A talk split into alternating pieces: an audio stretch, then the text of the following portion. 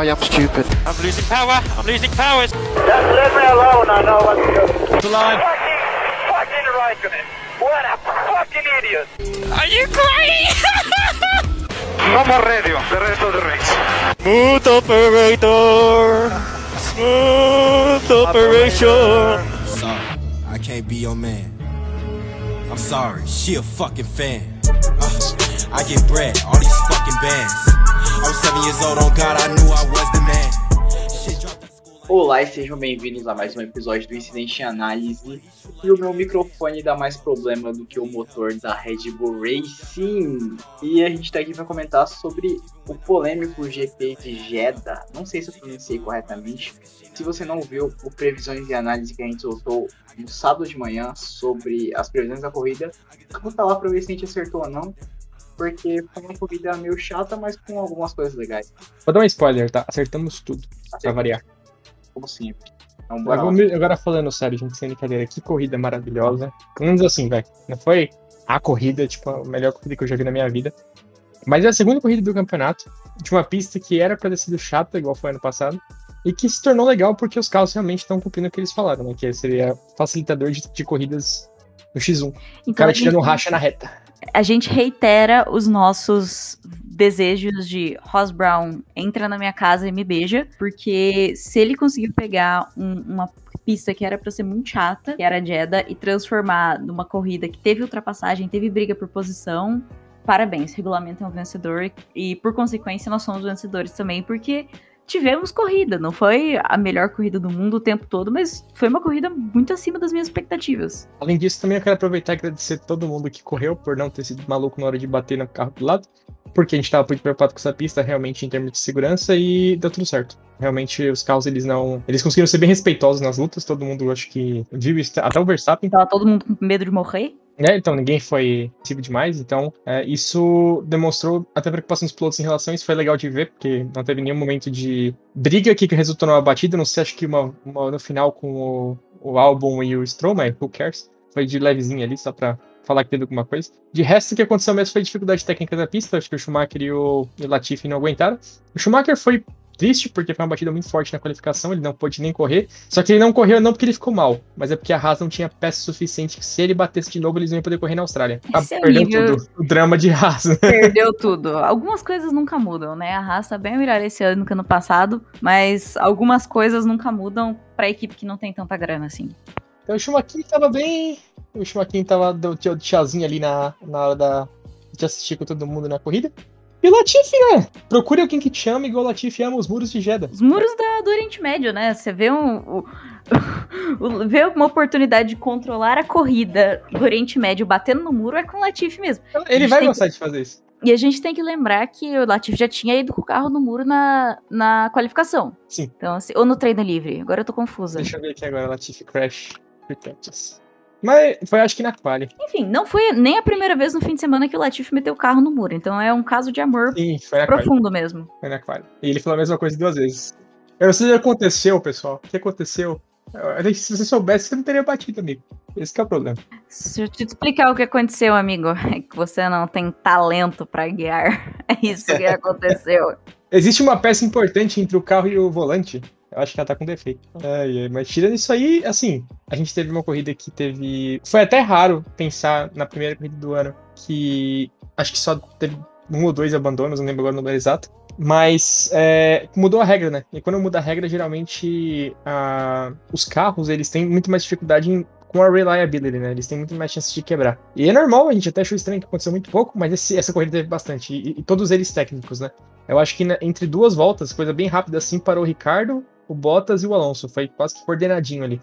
Inclusive, isso acabou ferrando um pouco o Hamilton, mas eu vou chegar lá nessa, parte da, da análise. Só que foi uma corrida que então, com um total 14 carros terminaram só, foram três abandonos. O álbum que bateu, mais o Schumacher e o Latifi, que não, o, e o Tsunoda, foram sete então. Porque o, o Tsunoda também teve problema antes de começar a corrida, assim como o Schumacher que não correu por falta de peça, o Tsunoda não correu por falta de motor. Igual, acho que o Gasly na na temporada passada estão sofrendo com o Red Bull Powertrain. O motor não tá, não tá engatando. Então vamos ver agora para as próximas corridas, porque vocês sabem que a Fórmula 1 ela tem uma regra de três motores por temporada no máximo. Né? Se eles começarem a gastar essas peças agora, se tiverem que ter motores novos na primeira temporada e pro final, punição, e começar do final baixo do grid. Então é muito ruim para eles. A Alpine tá com o mesmo problema. inclusive. É, a, a Red Bull parece ter acertado o carro de uma forma que deu certo esse fim de semana. Tanto o Checo Pérez fez a pole, apesar de que com isso eles não, tido, não tinham tido problema no fim de semana passado, quanto os dois carros terminaram a corrida, e Max, inclusive, ganhou. Então, assim, é, não dá pra gente cravar, mas foi muito melhor do que o fim de semana passado, com certeza, em termos de confiabilidade do carro. O Max não estava reclamando tanto. Estava reclamando muito do Leclerc. Reclamando muito de muita coisa. Mas de carro mesmo, diferente do, do fim de semana passado, que o Max estava reclamando consistentemente do carro, que o volante estava estranho, que o downforce estava estranho, que os pneus estavam estranhos, e acabou com o motor pifando. Hoje, aparentemente, o Max estava se deu muito bem com o acerto do carro, que estava consistentemente mais rápido do que os outros, principalmente no terceiro setor. Vamos falar então para começar sobre a corrida, mas eu vou tentar dividir ela em mini blocos para ficar mais fácil a gente poder comentar, porque diferente de Fórmula 1, a gente não tem capacidade de fazer multitasking. Então vamos falar parte de, por parte de cada vez. O top 4, primeiro. É importante frisar que a Fórmula 1 continua com sua Fórmula é, 0.5, né? A Fórmula da, da frente, que ninguém consegue correr mais atrás são hoje Ferrari e Red Bull. Como a gente mencionou no episódio de previsões, realmente eles estão numa liga deles, não tem como competir. E principalmente o Verstappen e o Leclerc estão também numa outra mini liga entre os dois, porque nem o Sainz e nem o, o, o Pérez estão conseguindo acompanhar os dois no ritmo. Essa corrida começou com o Pérez em primeiro, que ele fez a pole position, foi uma ótima volta, uma volta excelente que ele fez na qualificação. Só que, conforme a corrida foi avançando, é, ficou ali estável com o Pérez, é, depois o Leclerc, depois o Verstappen, que fez uma ultrapassagem em cima do Sainz logo na largada, e fechando ali o pelotão Sainz. O problema é que o Pérez não conseguiu em nenhum momento é, ir muito para frente do, do Leclerc, não abriu muita vantagem. Tava em 2.2 segundos. E ali se formou uma, uma armadilha pro carro da Red Bull. O que aconteceria? É, se o, o Leclerc parasse a qualquer momento antes do Pérez, e o Pérez não reagisse, ele ia perder o primeiro lugar o Leclerc era só ele forçar um pouco mais a Ferrari na hora da volta do undercut, e aí pegava o lugar dele de volta. Se o Pérez parasse primeiro, aí ele teria que ter chance, só que isso aí precisaria que o tráfego ele ajudasse, não poderia ter nenhum carro atrapalhando ele. Então, o que a Red Bull queria era que ela tivesse total domínio de quando que ele fosse parar. A Ferrari, sabendo disso, deu aquele, aquele famoso blefe, eles ficaram falando várias vezes, tipo... O Master Plan do Binotto. Pitch to overtake, pitch to overtake, que era tipo, vamos parar pra ultrapassar. Os caras estavam deixando claro pra todo mundo ver que eles iam entrar no pit para ultrapassar. E aí o Pérez na frente, ficou fácil fazer o seguinte: a Ferrari preparou o pit. Se o Pérez entrasse, era só o Leclerc continuar e deixar, porque ele ia, ele ia ficar para trás por causa que ia ter o Russell travando, pelas previsões. Se o, o Leclerc entrar, se o Pérez passasse reto, era só o Leclerc entrar, porque ele ganha no undercut. Então, assim, se tornou uma situação em que não tinha como o Pérez ganhar. Ele ia perder a posição pro Leclerc, independente do que aconteceu. Foi um, foi um belo plano de estratégia da Ferrari conseguir o primeiro lugar. O que ninguém contava é que o mexicano estava com a sorte da Williams nessas últimas quatro temporadas somadas numa corrida só. E logo depois que ele entrou no pit, o Latifi resolveu beijar o muro. E quando isso acontece, é, o, pensa, na hora que o Pérez fez a parada dele, os carros estavam correndo na velocidade normal. Depois que o, uh, o Leclerc fez a parada dele, os carros estavam correndo 40% de velocidade reduzida por conta do Virtual Safety Car. Ou seja, é basicamente meia parada grátis que cada um que foi na frente do Pérez teve. Com isso, o Pérez caiu até terceiro lugar, Porém, o Sainz entrou no modo Verstappen, reclamando muito com o papai dele. E aí viu que estava certo, porque o, o Pérez ele realmente ultrapassou pela linha do pit o Sainz. E isso não pode, porque estava com safety car. Então, logo que a corrida reiniciou, ele deu posição de volta para o Sainz e ficou nisso. Os dois ali acabaram em terceiro, terceiro e quarto. E aí, deu para ver que, por mais que o Pérez ele tenha tido uma qualificação muito boa, e o Sainz também seja um piloto muito bom, eles não têm ainda o ritmo para acompanhar o Leclerc e o Verstappen, porque quando ficou só os dois na frente, ficou, eles ficaram seis segundos acima dos outros dois, com os mesmos carros. Então, assim, é uma competição absurda de se ver entre o Leclerc e o Verstappen, tá legal de ver essa corrida, mas eu não imagino que a gente tenha muitas alternâncias de vitória entre equipes, sabe? Acho que vai ficar entre os dois mesmo, o piloto. E aquilo que a gente falou também sobre a, o carro, né, o pacote do carro, a Ferrari tá com um pacote de carro mais interessante ainda que a Red Bull. Só que dessa vez o que, que deu certo foi a estratégia que eles tiveram com, com o Verstappen, né? O Horner e o Verstappen estavam ali em sincronia, sincronia maravilhosa entre pai e filho. E aí o que aconteceu? É, a, o acerto do carro da, da, da, Red Bull era um acerto que priorizava o, setor, o terceiro setor. Já a Ferrari tinha um, um, ritmo impressionante no primeiro e um pouquinho do segundo, que eram as partes de voltas mais técnicas. Já a, o setor 3 era de voltas mais rápidas. Curvas, desculpa. É, com as curvas rápidas do, do carro da Red Bull, dava para se ver que eles ganhavam cerca de 5 a 6 décimos só em um setor, em cima do, do carro da Ferrari. E aí, qual que era a vantagem de se ter vantagem no setor 3? Logo depois do setor 3, tem uma zona de DRS imensa, com uma reta gigantesca da reta dos pits. Então quem chegava com vantagem naquele setor conseguia ter a chance de ultrapassar na, na hora da reta oposta. Isso aí se mostrou uma grande ponto de ultrapassagem pro midfield, pros carros de trás, para todo mundo, mas é, quem mostrou mesmo o show que, esse, que aquele lugar teve, o potencial que teve, foi o Verstappen e o Leclerc. Numa repetição, mais ou menos, que aconteceu em, no Bahrein, os dois chegaram naquela, naquela, naquela zona, e aí começou a vir aquela briga de, tipo, quem ia pegar o DRS primeiro, porque o DRS tem uma zona de detecção naquela reta, e o carro que passa por último ganha DRS na reta oposta. A primeira curva, o Leclerc, a primeira volta, o Leclerc deixou o Verstappen passar. E aí, logo na reta, ele conseguiu ultrapassar de volta, igualzinho que ele fez no Bahrein. Na segunda, eles começaram a brigar e os dois travaram os pneus pra ver quem que ia passar por último. No caso, o Verstappen passou por último, só que a gente até achou que o pneu dele tinha ido espaço. Mas depois, na terceira, o Verstappen conseguiu chegar muito próximo do, do, do Leclerc e conseguiu ultrapassar e conseguiu se manter na frente, porque ele pegou o DRS depois. Então, depois disso aí, meio que não, não tinha como mais a Ferrari competir, porque a partir do momento que você tem um carro com 5 décimos de vantagem em relação à Red Bull é, na, no setor 3, não existe como você se juntar próximo o suficiente para ultrapassar. Até teve uma chance na volta 49 que o Leclerc poderia ter tentado, mas teve, volta, é, é, teve bandeira amarela por conta do batido entre o, o Albon e o Stroll. Então, é, acabou assim mesmo, Verstappen campeão, mas foi de novo uma batalha absurda de, de, de, se ver. Foi legal ver que agora os carros eles não fritam os pneus e os, os, os freios a cada um segundo atrás do carro de, da frente. E eu acho que esse ano a gente vai ver isso bastante, sabe? Porque Durante a corrida, no, metade dela, quando tava tudo meio chato, o Horner avisou o Verstappen, falou assim, cara, guarda o carro, segura que a gente vai tentar buscar no final. E foi isso que o Verstappen, pela primeira vez na vida que eu vejo, escutou o Horner, ele fez justamente isso, ele esperou e tentou no final. Então, dá pra, se, dá pra entender que os carros eles já estão podendo, tipo, seguir aquele um segundo atrás do carro da frente sem que isso prejudique muito o estado do carro, sabe? E isso que permite essas batalhas no final da corrida. Então, mais uma vez, top 4 ele foi um pouco chato em relação ao fato de que não teve muita troca de posição entre os quatro, né? Mas no final, a briga entre o Verstappen e o Leclerc rendeu, acho que as melhores cenas da corrida. É, e até mesmo acho que considerando a própria capacidade dos pilotos, tudo tá indicando que nós vamos ver muitas batalhas entre Leclerc e Verstappen durante a temporada. Não foi. A, a de hoje não foi tão emocionante quanto a do Bahrein, que eles ficaram várias voltas se perseguindo e batendo roda com roda. Mas o que tudo indica, nós vamos ter uma, uma, Temos um regulamento que permite que esses dois fiquem trocando de posição, que eles se persigam, que é o que a gente quer. É o que a gente gosta na Fórmula 1, é ver os carros se perseguindo e trocando de posição e defendendo e atacando. Com relação aos ao terceiro e o quarto lugar, que eu até brinquei no Twitter que o novo Ham, é, Hamilton, Verstappen e Bottas, que foi o pódio padrão do ano passado, do, do, do ano passado não tanto que ano passado alternou bastante o Hamilton e Verstappen, né? mas do 2020 em diante, é, para trás, quer dizer, vai ser Verstappen e Leclerc trocando a primeira, a primeira e a segunda posição o tempo todo. E o Sainz, assim, dependendo ali do caso, o Pérez, é, eu coloquei, coloco ainda o Sainz como o terceiro lugar honorário, porque é o que tudo indica, o carro da Ferrari tem um acerto melhor, e isso, obviamente, dá uma vantagem pro, pro Carlos Sainz. O Carlos Sainz também tem histórico de qualificar melhor que o Sérgio Pérez, então, qualificando melhor, ele larga mais acima, tem mais chances de, de terminar no pódio.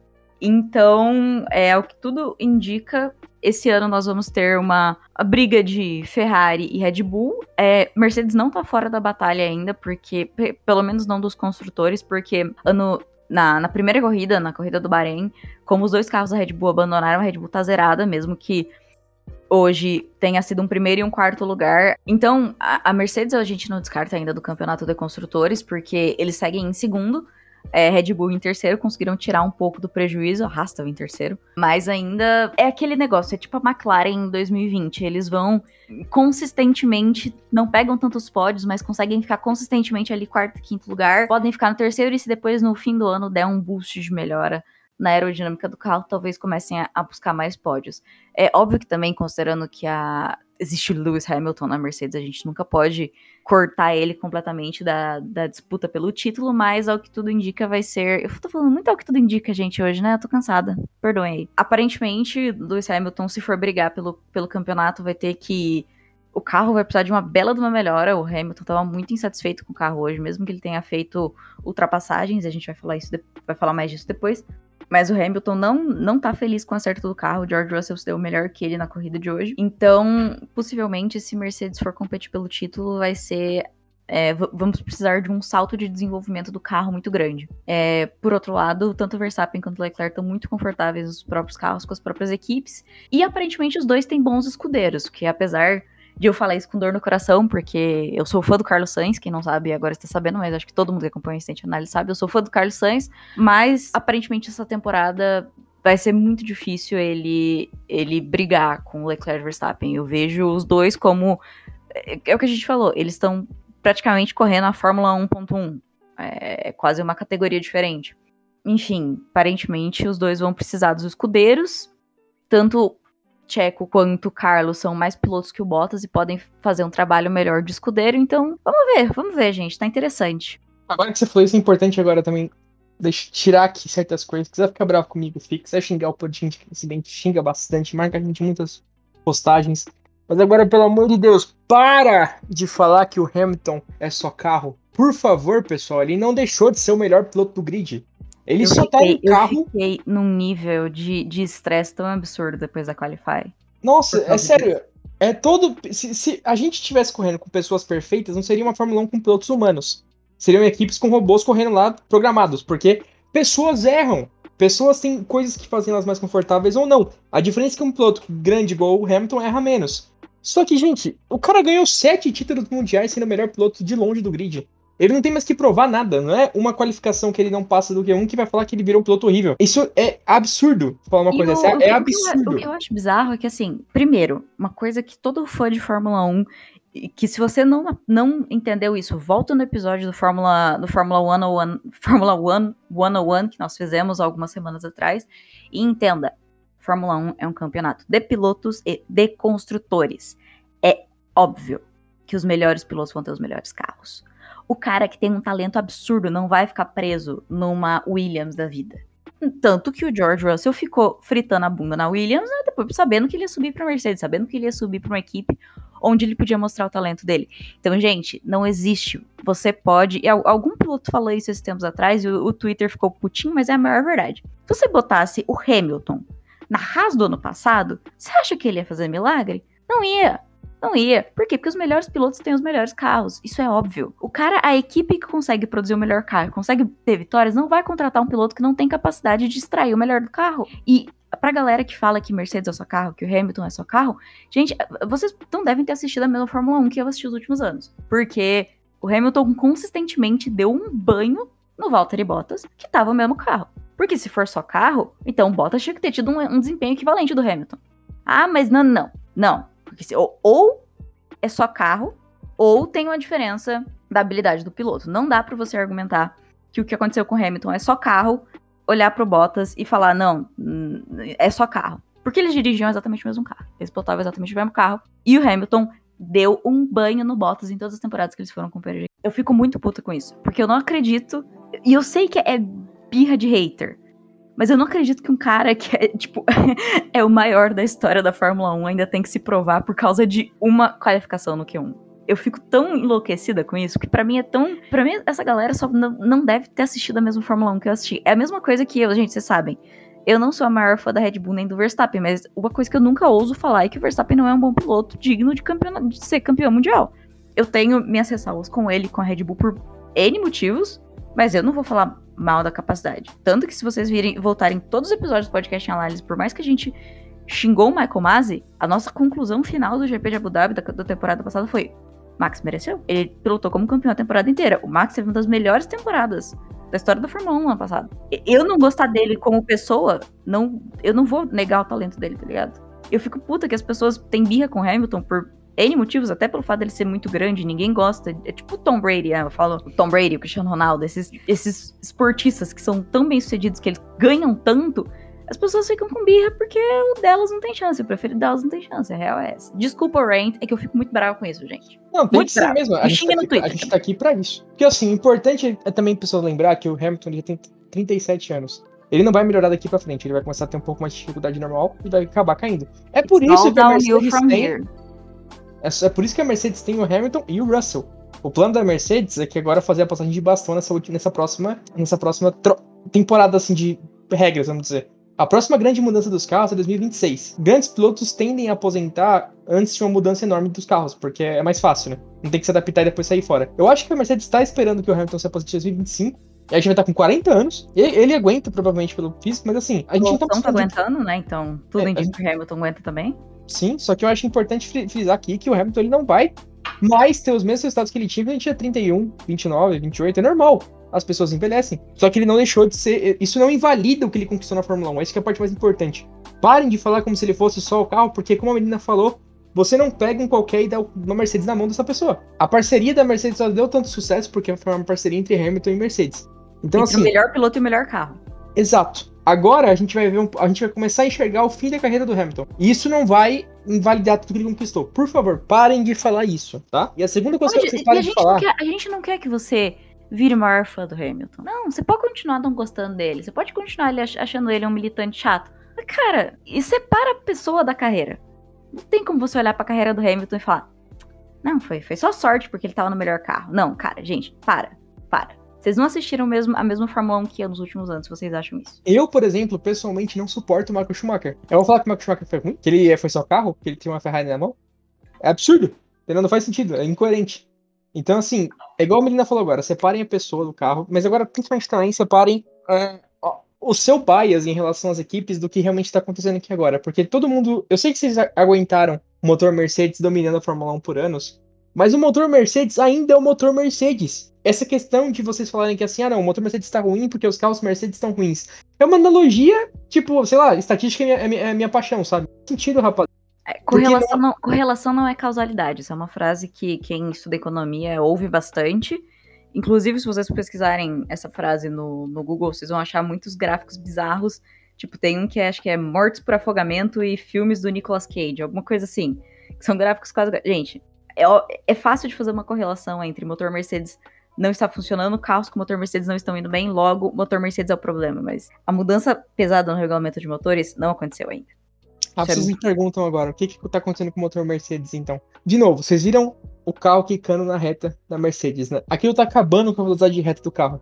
É pura aerodinâmica. Só que o motor ainda é bom, porque a Mercedes conseguiu competir no DRS em reta com vários carros. Mas a Mercedes agora é um time que é parecido com a Ferrari do ano passado, sabe? Não tá nem forte o suficiente pra tá competindo com os quatro primeiros, mas também nem fraco o suficiente pra dizer que agora o carro tá no midfield. Tá né, ha- habitando ali um lugar meio que no limbo entre os dois, sabe? E É a dizer terceira que. força, é a terceira força. Tá Eu- acima do midfield e abaixo dos, das duas pesadas. E ele tá, tipo, ah, mas tomou uma, uma reta da Haas. Mas, cara, todo, todo carro naquela roda de DRS tava tomando uma, uma, uma ultrapassagem, não tinha muito o que fazer. É importante a gente olhar pra parte aerodinâmica dos carros, porque se vocês for- forem prestar atenção, inclusive quando o carro da Haas foi lançado, o pessoal até zoou que era a Ferrari branca. É um hot take, mas não é um hot take tão impossível de que houve a ajuda da Ferrari no desenvolvimento da aerodinâmica dos carros de motor Ferrari, porque eles estão seguindo o mesmo conceito aerodinâmico. Cada carro com motor Mercedes tem um conceito, e nem a própria Mercedes conseguiu construir um carro 100% aerodinamicamente adaptado às novas regulações e ao motor. Então, assim, a Ferrari conseguiu, tanto que eles estão com o melhor carro do grid, e parece, podemos supor, não estou dizendo o que aconteceu, mas podemos supor que houve alguma ajuda da Ferrari no desenvolvimento aerodinâmico dos carros que usam motor Ferrari. Isso não aconteceu na Mercedes. Os carros estão muito diferentes. E assim, o carro é aerodinâmica mais motor. Se a aerodinâmica não casa com o motor, vai dar problema. E a aerodinâmica mudou? dos carros da Mercedes não está casando com o motor. E, E não que, que está casando mudou com as regulações. radicalmente na, tempo- na temporada passada pra essa? A aerodinâmica. Não foi motor. O motor mudou uma parte só, que foi aquela cons- o consumo de combustível com combustível é, renovável. Então, assim, é uma análise rasa. Tomem cuidado com essa análise, por favor. E saibam que a partir do momento que a Mercedes tiver uma atualização que diminua o porpoise e melhora a parte da aerodinâmica, pode ser que o carro volte a competir na frente. Então a gente pode ter ainda uma, uma Fórmula 1 esse ano com seis carros competindo pelo primeiro lugar, que vai ser sensacional. Então vamos ter cuidado um pouco na análise por enquanto, pessoal. A gente já aconteceu antes, tá? Na, em carros evoluírem durante a temporada para fazer uma versão melhor até o final. Eu, eu acho que o exemplo mais claro disso é em 2009, na Brown, na, entre a Brown com o Button e o, o Barrichello, e eles tiveram difusor duplo, e no começo do ano o carro era absurdamente melhor que todos os outros por conta disso. Só que durante a temporada, o carro, os outros equipes adap- adaptaram a solução pro carro deles. E aí chegou um ponto em que a, a Brown era só, tipo, o terceiro ou quarto melhor carro. Só que a vantagem da Brown no começo do ano foi tão grande que eles levaram os títulos. Então, assim, não é, não é uma coisa que não existe a, a atualização dos carros no meio da temporada. Vai acontecer. É, é, é, é mais fácil a gente ver carros ultra diferentes no começo de uma mudança de regulamento. Mas a ideia é que todas elas vão convergir para a mesma solução no final. Aparentemente, quem deu mais certo até agora foi a Ferrari. É capaz que a gente veja soluções mais voltadas para o que a Ferrari está fazendo.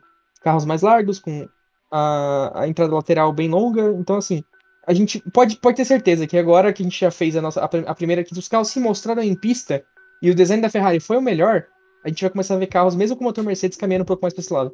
Porque é o que acontece na Fórmula 1. O que dá certo, os outros vão lá e não necessariamente copiam, mas começam a se basear naquele conceito.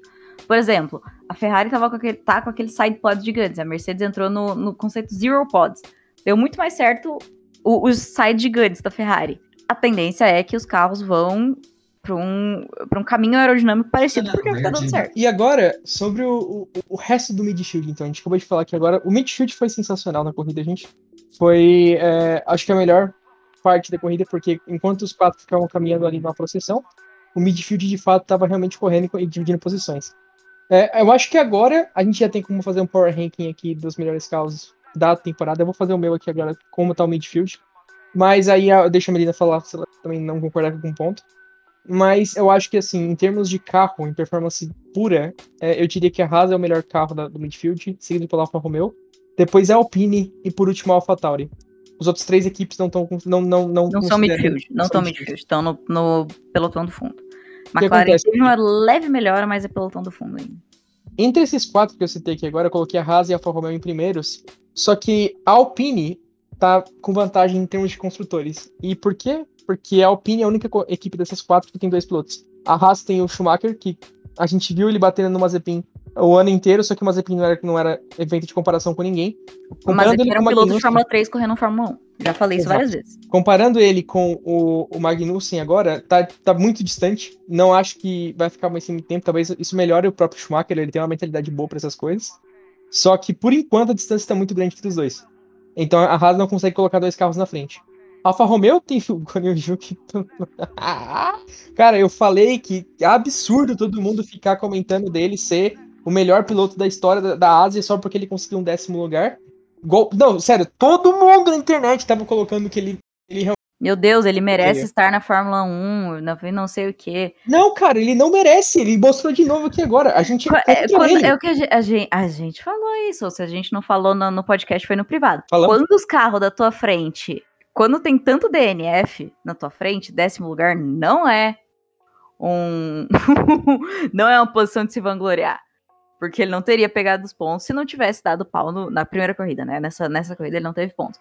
Mas ele não teria pegado ponto do primeiro ponto da carreira da, dele de Fórmula 1 na primeira corrida se não tivesse tido três abandonos de carro que estavam na frente dele. Não, e o pior é que dessa vez teve sete abandonos na corrida e ele ficou em décimo primeiro. Assim, gente, complicado defender. É, não dá, entendeu, gente? Então, assim, cuidado de novo com a análise emocionada, tá?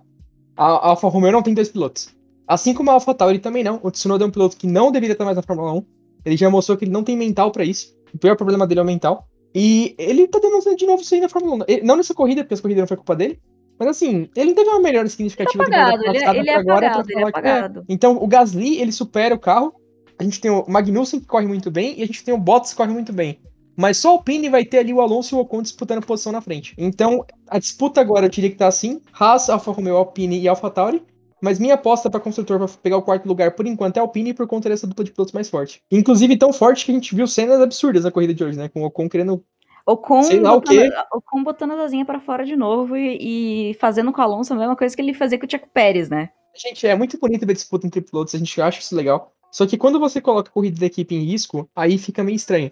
E o que, que o Ocon fez foi justamente isso, porque assim, quando pilotos eles competem em curvas, o, os dois carros perdem velocidade em relação ao carro que tá vindo atrás.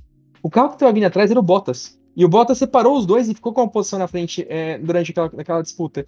Se a corrida não tivesse sido muitas competições de, de safety car e depois o próprio Bottas não tivesse abandonado, o Bottas teria terminado na frente do Ocon.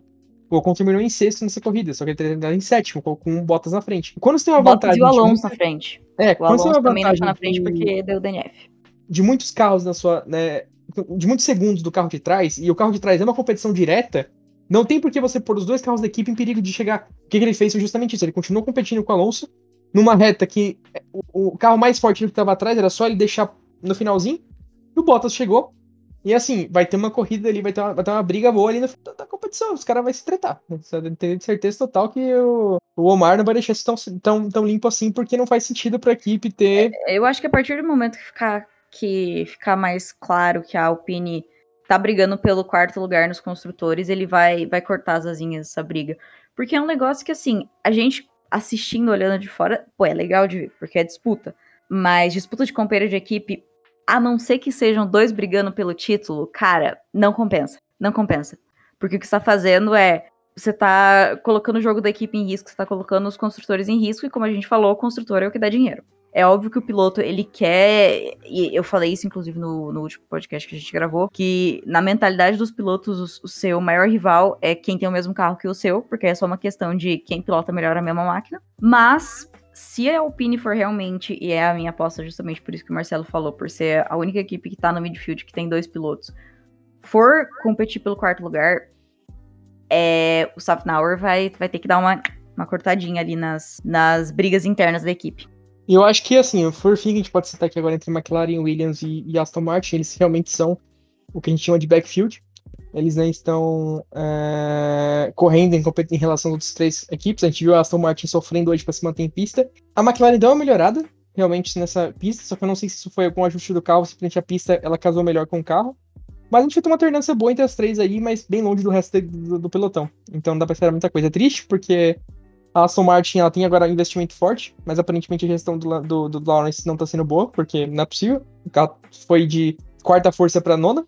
A Williams. É, é, difícil que a Williams saia do buraco que ela entrou tão cedo, né? Não é uma, uma temporada só que faz eles tirarem todo o, o, atraso que eles tiveram nos últimos anos. Só a McLaren que é triste, né, rapaziada? É a equipe que era, era a quarta força ano passado disparado, competia com a Ferrari pelo terceiro, era pra estar competindo com a Mercedes agora pelo terceiro lugar, mas tá ali, lutando para terminar corridas. Ah, sim. É, eu também acho legal a gente falar que, assim, a, a Williams não só tinha um estrago de muito tempo, porque né, a, a Haas conseguiu tirar o estrago, conseguiu melhorar bastante, mas a Williams, enfim, tem problemas muito maiores. É, não, não é só uma temporada ruim, são muitas temporadas ruins na, na Williams. E também tem o, o downside, que é, na minha opinião, a Williams tem a dupla de pilotos mais fraca do grid porque o álbum tá ficando acima do, do, do Latifi, que sinceramente não é mais que obrigação.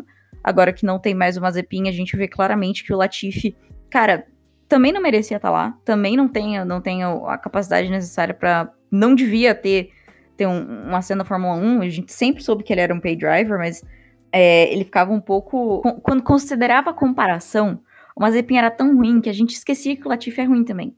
Mas agora, como não tem mais esse, esse ponto de comparação tão ruim, a gente vê que o Latifi é bem fraco.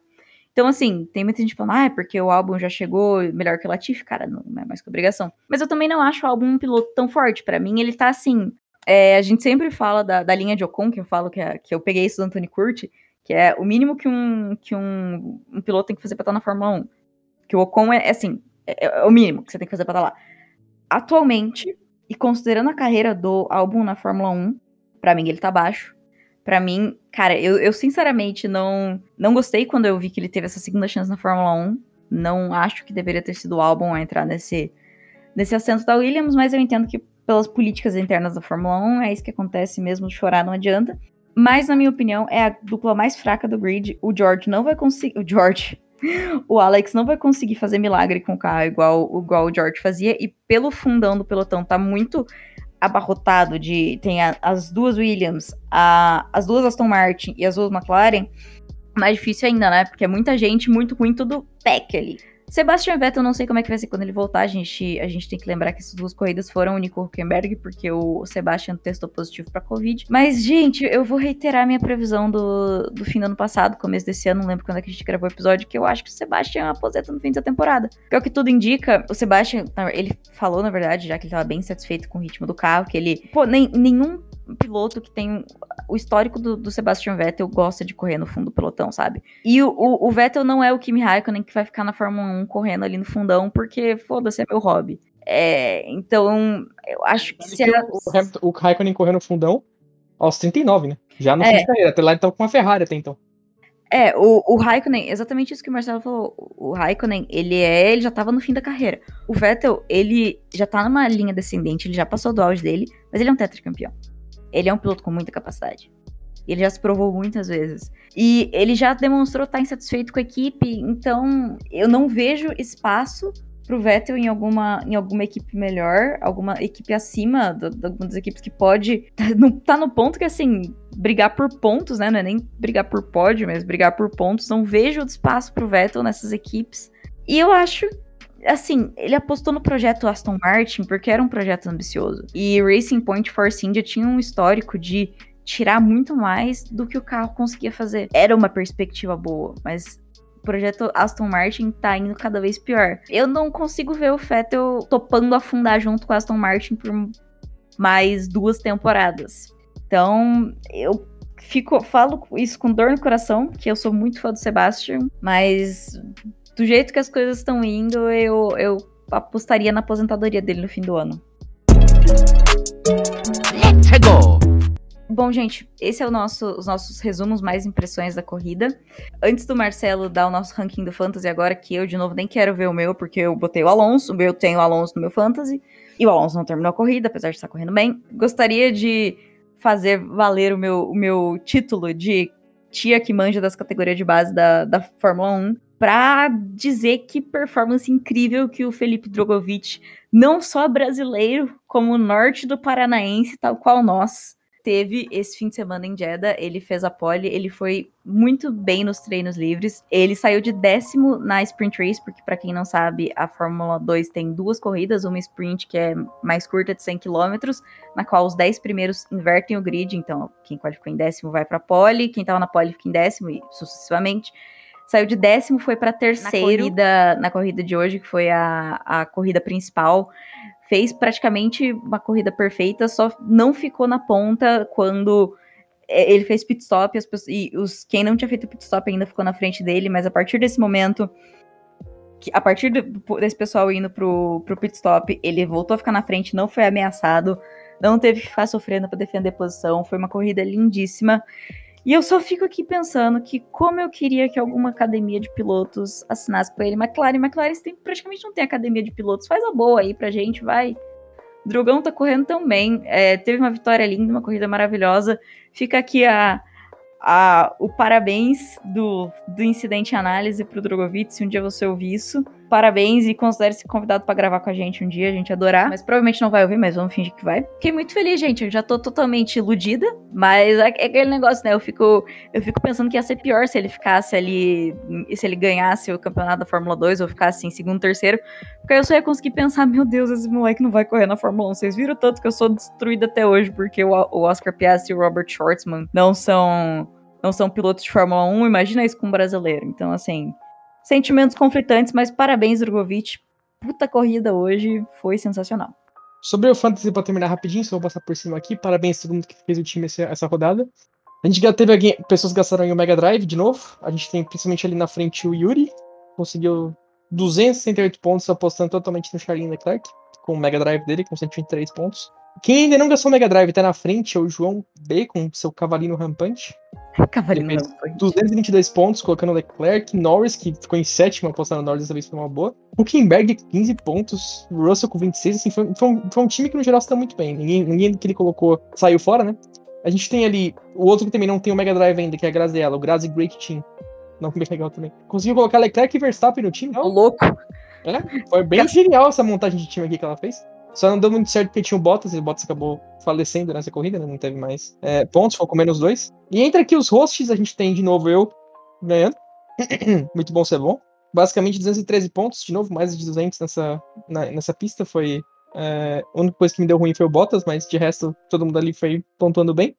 Em segundo lugar, a Merina. A Merina fez 182 pontos nessa, nessa rodada, então ela conseguiu algumas posições aqui já no, no, nosso ranking. E por último ali, Aleluia, totalmente Brasil! desmoralizado foi o, o Calado Fala com míseros 135 pontos, porque ele apostou na McLaren de novo, não sei por que você fez isso. E Não, colocou. não Ah, mas tá aqui, McLaren, no seu construtor. É porque eu não, eu não sei quantas trocas eu tenho gratuita por temporada. Tem seis. Por temporada? Acho que é por corrida, inclusive. Ah, então Não, você tem três provar. de graça e três que você paga pra fazer. É porque eu apostei, eu apostei no Alonso e no Bottas. Isso foi a, minha queda. Mas é isso, pessoal. Boa rodada. Agora a gente tá aí competindo mais uma vez saber quem vai ganhar a todinha do Victor. Temos ainda alguns Mega Drives pra. É da empresa, só vou comprar.